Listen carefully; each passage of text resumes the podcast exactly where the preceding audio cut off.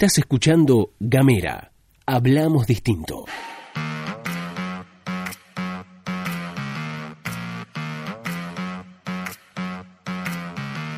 Hola, ¿qué tal? ¿Cómo te va? Bienvenido, bienvenida, bienvenida una vez más a la pastilla de Gamera, este micro informativo que distribuimos de lunes a viernes. Mi nombre es Luz Escarpati y como es habitual me acompaña Gastón Lodos. Y acá estamos con la alegría, con la esperanza, con la ilusión de todo viernes para contarte las noticias.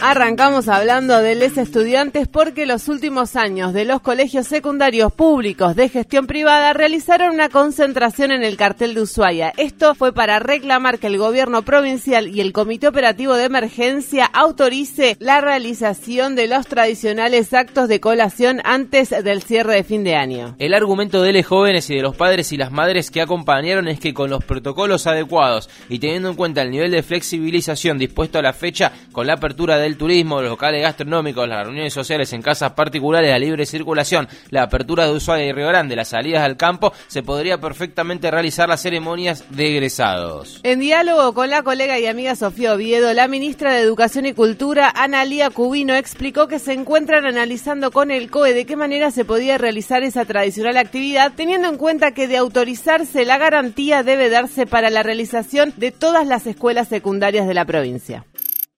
Y, bueno, la verdad es que para nosotros no, no es una decisión simpática tener que decir que no se pueden realizar. Estamos igualmente analizando de qué manera, eh, pero tenemos que poder eh, hacer las cosas y habilitar para todos, ¿no? Y esto es, eh, digo, hoy tenemos 3.000 estudiantes de nivel inicial que terminan su sala de 5, tenemos también aproximadamente 3.000 de, de primaria que están en el sexto grado, eh, considerando no gestión privada, eh, estatal y social.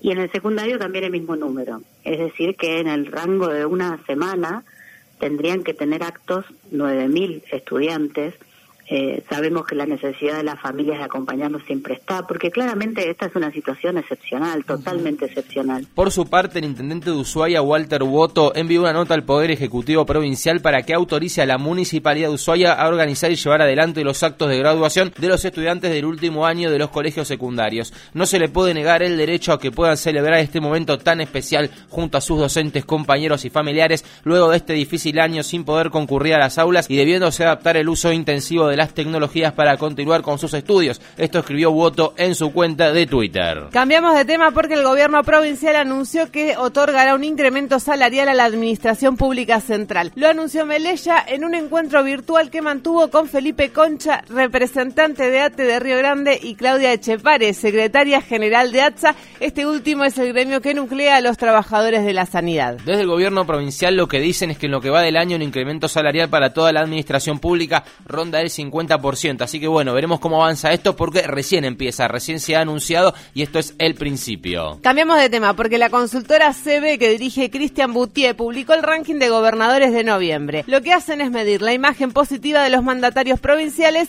y la imagen que tiene el presidente en cada una de las provincias. Gustavo Melella, el gobernador de Tierra del Fuego, como ustedes saben, se encuentra al fondo del ranking junto a otros dos patagónicos, Alicia Kirchner en Santa Cruz y Mariana Arcioni de Chubut. En cuanto a la imagen del presidente en Tierra del Fuego viene en caída, aunque continúa por arriba del 50%. Bueno, así las cosas. Cambiamos de tema porque finalmente se llevó adelante un hecho histórico que todos van a recordar y transmitir a lo largo de los años y las décadas. La Argentina despidió a Diego Armando Maradona. Obviamente se armó quilombo, ¿no? Si nos escuchás desde hace tiempo, sabés que no nos vamos a llevar la mano a la frente y decir qué nos pasa, qué país queremos, cómo nos duele la Argentina. Claramente no está bien la violencia, pero tampoco está bien ocultar que en un lugar donde se junta un millón de personas regidas por la y en el año más difícil de los últimos 20, probablemente pase algo. Ahora, ¿es inevitable que pase algo? No, claramente, sin dudas, pero también si sumamos los factores que decíamos recién, más una mala organización y a la policía de la ciudad de Buenos Aires que no perdió la oportunidad de, como siempre, pegarle a la gente, el resultado es obvio. Lo que pasó es eso, la familia había pedido que el funeral fuera hasta las 16. El gobierno les dijo que sí, un rato antes cerraron las puertas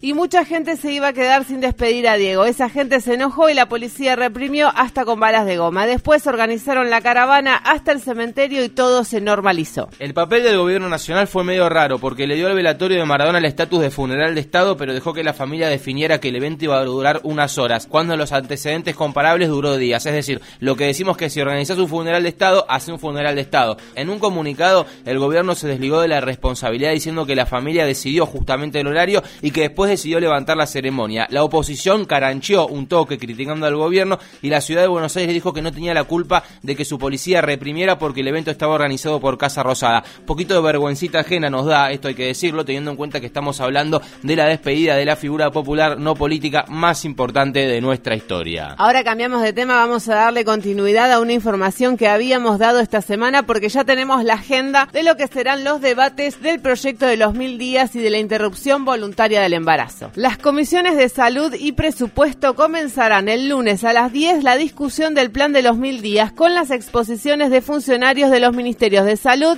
de Mujer, Géneros y Diversidades, del Interior y del ANSES. Además, la presidenta de la Comisión de Legislación Penal, Carolina Gailar, que es del Frente de Todos, expresó que el martes a las 9 se va a abrir la discusión de la legalización de la interrupción voluntaria del embarazo con las exposiciones que van a brindar los ministros de Salud, Ginés González García, el de Desarrollo Social, que es Daniela Arroyo, y la secretaria legal y técnica de la presidencia, Vilma Ibarra. Gailar además confirmó que entre el martes a la tarde y el miércoles a partir de las 14 del martes en doble jornada van a exponer 50 oradores, divididos en dos grupos, 25 a favor y 25 en contra. Y en ese camino también precisó que el jueves se va a llevar adelante el debate entre los legisladores previo a la emisión del dictamen previsto para el viernes. Es decir, para resumir, se espera que el martes empiece el laburo y el viernes que salga para ser debatido en la Cámara de Diputados.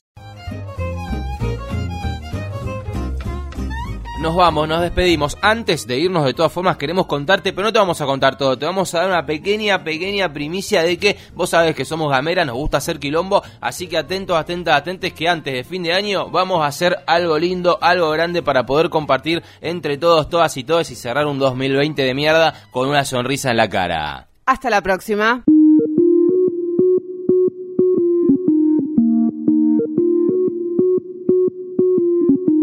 Seguí nuestros contenidos en gamera.com.ar.